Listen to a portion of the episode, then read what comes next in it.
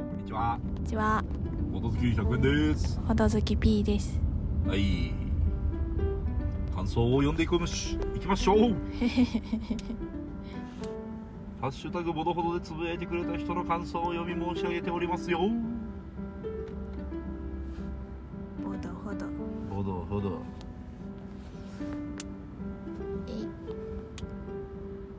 テチュロンさんテチロンさんありがとうございますカスカディアはうちでは現役ですねほうリビングフォレストは最初のうちこそ点点点になっていますなるほどね興味深いテーマでしたがこれ以上は店のカウンターで語り合うような内容になりそうです 以上ありがとうございますあのテチロンさんっていうのは大阪にあるうボんードゲームカフェ採用ってところのあ店主さんだと思うんですーけあどそうなんですね木曜ゲーム会アフタートークっていうポッドキャストがあるんですよはいで僕も拝聴させていただいてるんですけどおうまさか聞いていただいてるとはありがたいですねありがたいですねで多分こうボードゲームがどんどん出ていってうん出て出版されてて毎年うん毎月流うん行ったゲームもすぐみんなの記憶から消えていくみたいな話をちょっとしてたと思うんですようんでカスカディアは正直ですねうんバリバリ現役ですああそうなんだ P さんやったことあるっけなさそう動物と地形の二重構造のタイル、えータイル配置なんだけどうーんあのねなんなら昨日やりましあへえたはいカスカディアガンガン回りますへえそうなんだまああえてでもやってもツイッターとかではもう上げるような感じじゃないのかなっていうーんうようなゲームなんでしょうかねはある意味本当に定着した例うんえば宝石のきらめきをやってもうん宝石のきらめきやりましたーって上げるゲーマーの人あんまりいないじゃないですかあそうなんですねゲーマーというか何年もやってる人が改めて上げないじゃないですかそうなんですねでもそんなこと言ったら全部のゲームそうかその上げたい心理と上げなくてもいいやっていう心理がわからないまあ多分ツイッターで上げるっていろんな目的があるかもしれないですけど、うんまあ、大まかに言うとお多かれ少なかれ承認欲求があると思うんですよ、うんまあ、記録っていう人もいるかもしれませんがうんでやっぱ新しいやつの引きがあるじゃないですかうんのでそうなっている頃かなという気がしますがうんリビングフォレストはですねうん確かに、まあ、あのてか木曜ゲーム会でも実際リビングフォレストはこの点があってみたいな話をしてたので、まあ、そうなんだろうなという気がしますねうんいいゲームなんですけどねうんっていう、まあ、何にせよ、いそうですねこれ以上は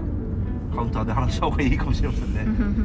西洋っていうゲーム会僕は行ったことないですけどうあのん関西関西大阪うですね中崎町かなん中崎 町違うかもしれませんすいません大阪の地名には全く疎くてですね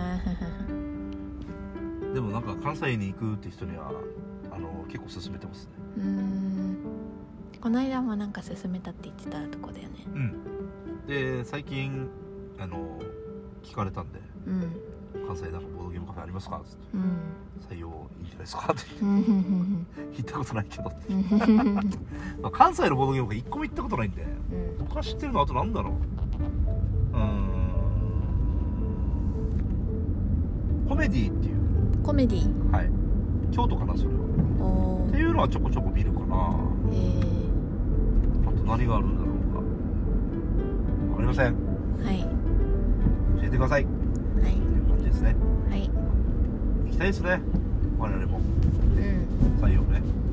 うん P さんも行きたいでしょうんであのー結構喫茶店っぽい雰囲気もがっつりあるボードゲームカフェですえサイコロ堂よりちゃんと飲み物とか充実してると思いますーえサイコロ堂が別に充実してないとは言わないんですけどーという気がしますねうんでなんかさ全国のボドゲカフェマップみたいなはい作った需要あるんじゃんあるかもねうん、なんかその結構みんなさあの個性出してるんだなって最近分かってきたからも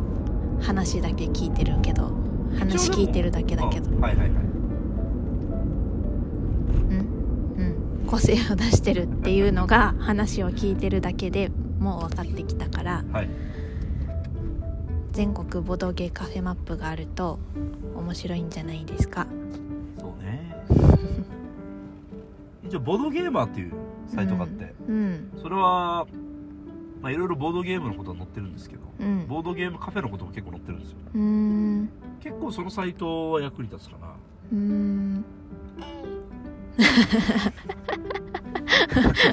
ほぼ丸も興味示し てる合図ボードゲ中ームは合図中出るようになったうんただねやっぱボードゲームカフェってまあなんていうか出ては消えて出ては消えてが激しいのでうん5年間持ってるボードゲームカフェだけのけるでも結構うでんかいかもねうんっていう気はしますけど結構3年でも絞られると思ううん1年2年で閉店するボードゲームカフェ結構多いのでそうなんだ厳しいですねうんまあまあまあまあ何はともあれテチロンさんありがとうございます、ありがとうございます他なんかありますあとはねこれかなどうぞ金さん金さんいつもありがとうございますほどほど252回拝聴うい100カメ気になるそして100円さんの担当パートとホルモンの何の曲演奏をしたのかも気になるあは以上ありがとうございますそうですねあの「100カメ」っていう NHK のドキュメントでうんフェスとかの音響さんとかあのやつがあったんーではいはいはいはいはいそう僕はあの高校時代コピーバンドを組んでましてはいはいはいまあ銀杏ボーイズかホルモンかうん大塚愛か大塚愛フローかラッドインプスかはえっ、といろいろオレンジレンジかあはあ何でも何でもだ何でもあの基準としては盛り上がるっていう基準で全て選んでいたので大塚愛とかやってたんだやってましたね「あハッピーデイズ」「ハあッピーデイズ」ってキラーチューンでしたよ我々のバンドのへえ非常に盛り上がりましたね「ハッピーデイズは」はで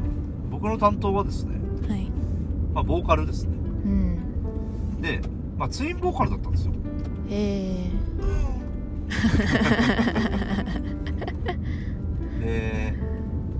このマキシマザホルモンっていうバンドは、うんまあ、デス声とかうんそういうパートがあるんですけど、まあ、一応うんそっちの担当でしたね、へえキャーキャーうるさい方っていうちょっと甲高いデスボイスがあるんですけどあそっちをよくやってましたねへえそうなんだけど今はもう出ないですねそれ何デスボイスしない時間はどうしてんのどうしてんの 歌ってんの煽ってますね客をあああとはマイク外して歌ったりああ声でかいからねそうねうんボーカルでしたようんで最近なんかほんのりフォローフォローしてる人たちで MD で聴いてた曲みたいなほハッシュタグがあってうほおもろいねってううーん P さん初めて買った CD って何ですかあれよ前も聞いたっけいや分からんあのでも謎に1枚買ったのははいあ国中涼子の琉球ムーン謎琉球ムーンうんえっとえご存知ですかね琉球無用よ琉球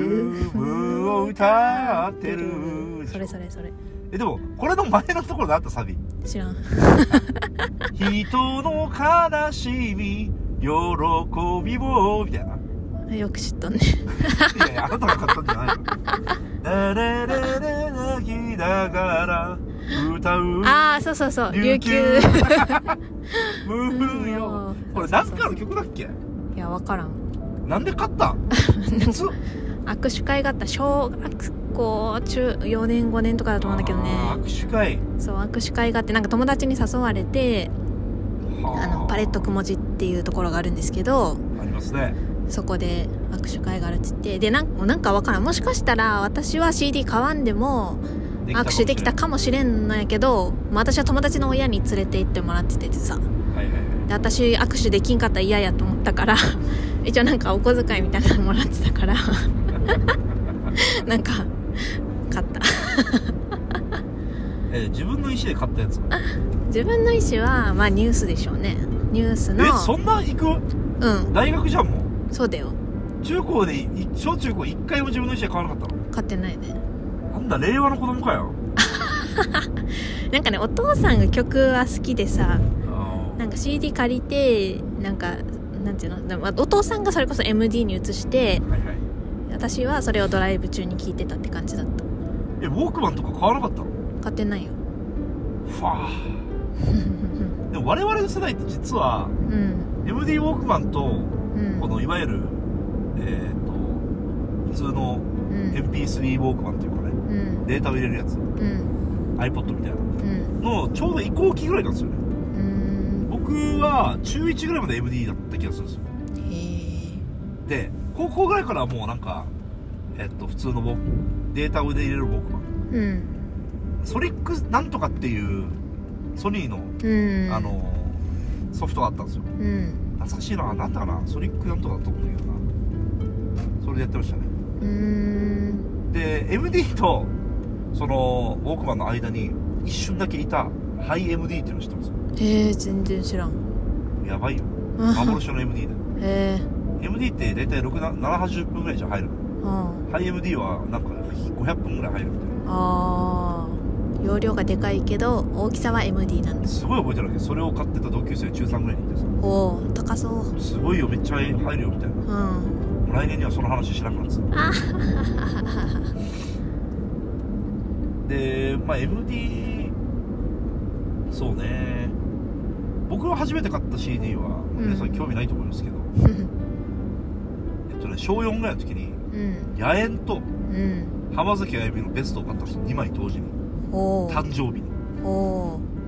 全くなんでそれを選んだか覚えてないけどーおちょっと聞き倒しましたねーおーいいねマリアとかおおあと野猿のフィッシュファイトとかねふなふな違うふなふなふなふなあ違ういやフナだったから待てよこれそフナフナフナフナフナフナいや恋じゃないあじゃあ恋は洗いでえ待ってふなは生じあゃ食えない は食えないずさ泥臭い生臭いあそうそうペーそうジページあそうそうそうまあああいう系も好きだったけど結構いい歌もあるさあーなんかあのボンビーロン違うか違うもん全然 違うあの世界中のあ恋人たちはとあかはいはいはいお父さんがカラオケでよく歌ってた違うじゃん義理の父とあとは「ハローハロー Everybody Every God」弱気になるなよ暴れるかつさノリさんの声が聞き好きなんですよああのりさんできねると信じていればみたいなかっこいいですよ僕ら時代も全く似てないですけどあとは叫びも好きでしたねあ「ウォーウォーウォーウォーウォーウォーー」あそれが言いたかったあとなんだかな切ないこの思い雪を伝えてほしいこれどれさんねっていうのをよく聞いてましたね野猿へえでもあれさ面白いよね番組のスタッフがあんだけそうう歌っとったやろあのベストアルバムで僕は知りましたけどねだって、うん別に家であの皆さんのおかげでしたとか全然見てなかったよあそうなのていうかね小学校の頃ってやっぱあんまり皆さんのおかげでしたの面白さ分からなくなかっまあ分からんかっただからお父さんが好きだったから ただから食わず嫌いだけ見てたからえでも食わず嫌いはなんか面白くなかった確かに出てる芸能人よく知らないしねそうそうそうそうあでもトンネルズのやっぱお笑いってちょっと大人向けなとこあると思うんだよねあまあまあまあけど野猿が好きでしたねあうん次に買った CD はね多分僕愛子時代に突入するんですよああはいは愛子超ファン戦時代いはいはい大体中3ぐらいまで続きますねうんバンドツールまでおうまあアイコの CD でそこそれそれまで出てるの全部買うかレンタルはしたんですどっちかなんへえかなんだろうね謎の中二病を発揮してたのかなだって普通小6男子とかがアイコのファンにならなくないなるでしょなるかいや何も共感さできんやろえでもな普通に何愛子かわいいみたいなノリじゃなくてへいやではなかったと思うんだよなえいや分からんそういう要素もあったのかなもうあんまりはっきり覚えてないんだけどうんでも中すごい覚えてるのは中2の頃にうんこう宜野湾というね町があって、そこにコンベンションセンターというホールがあるわけですようんそこに愛子が来てライブをしたと、うん僕行ったんですようん友達4人うんで制服でうんそしたらなんか愛子って結構あの男子とかうんあるじゃんうんであれで中学生みたいなねうんおおみたいなうん見たらちょっと会場がざわめいてでおうなんかあ中学生たちがいるみたいなうん制服でみたいな制服で行ったんだそうそうそうそうあははいいねで何部なんみたいな聞かれて、おう野球部ですって言ったらうんおおみたいあははいいやんな非常に覚えてますねあははそうねで愛子時代からでまあラップも聞いてましたねあのいわゆるポップなラップだけどうんリップとかキックとかうんソールドアウトとかうん、 P さんその辺通ってるリップスライムだけリップスライム何曲曲何知ってるそれぞれ一つのライスあそれぞれココにナッツ山菜ででじゃかちゃんじゃちゃんちゃんちゃんちゃんじゃかちゃんじゃちゃんちゃんちゃんちゃんちゃんちゃんちゃんちゃんちゃんちゃんちゃんインってさうんなんか後になって知るなっていうものもあるんだよねそれ100円さんよく言うよねよく言いますうん楽園特に楽園ベイベーでいつもその話しないそうココナんココナッツのえ最初なんだっけ楽園メイビのサビよよくわからない詳しくはわからないココナッツじゃないのココナ楽園メイココナッツのサンシャイン楽園ベイベーでしょトコナココナッーツツあトコナーツかのうんトコナーツ楽園ベイベーとココナッツがかかってるうんココナーツサンシャインクレイジーうん乗ってく明日の朝までサーマーでうんめっちゃただのインなのに全然気づいてなかっリアルタイムで気づいてた P さんはたインバウンド取る陰気臭いなお後がよろしいようで、でうん、で、まあ、バンド始めて、うんまあ、ホルモンとか、うんまあ、いわゆるロキノン系っていうんですかうんロキノン系ってわかります知らんまあ多分その当時ロキノン系っていう言葉はないですけどロッキングオンという雑誌があっうんてそこに出てそうなバンドみたいなうんこれもロキノン系じゃないかまあでも銀杏ボーイスとかまあハイスタとかねうんあんまりメロコアは僕はツボじゃなかったんだけどうんいっぱい聞いてましたねなんか中二病だなと思うのはさうん僕ラッドウィップスを知ってたんですよ中二の時にうんまだメジャーデビューしてないうんそれをやたらみんなに言ってた気がするなっていうあははははは気持ち悪いですねね中2の時にそうまだ誰も知らない時めあーっちゃいいのよこのバンドみたいな100円さん言ってそう言ってそうでしょ言ってそ恥ずうかしいよね今でも言いそう成長してないよでも先見の目すごくないまあねスーパーバンドになってるよどうやって知ったのいや僕ラジオ聞いてたんですよよくその時からねはいでそこのラジオはこうなんか女の人がやってる一人一人でやってるランキング形式やったんだけどうんそのランキングの中にこう最近は注目の若手みたいなの紹介するコーナーがあっうんてそこで流れてた曲もねめっちゃええやんうん「悲し」っていう曲が流れてたんですようん「愛に死ね悲しうん」その曲すげえと思ってうんラッドインプさん2枚目のアルバムがもうやばいんですよもう今も中年みたいでしょうん2枚目のアルバムがいいとかうるせえって感じだと思うんですよでもサブスクスリプションされてないんですよね2枚目がへえ頼みますって感じですようるさいですね大学以降はあんまりもう音楽遍歴を覚えてないんだよなそんなに音楽にのめり込んだ記憶がないな大学はショックでもフェスが一番行ってたねもちろん食ショックにのめり込んだ食なんて別に人生ずっとのめり込んでるよねっていう感じですかねうんいっぱい喋ったよ何分20やば長すぎやろ分ここまで聞いてないよな音楽について B さんの音楽演歴がえ国中涼子ニュース INI 以上じゃあ終わっていきますかねうんどうぞほどバイバイ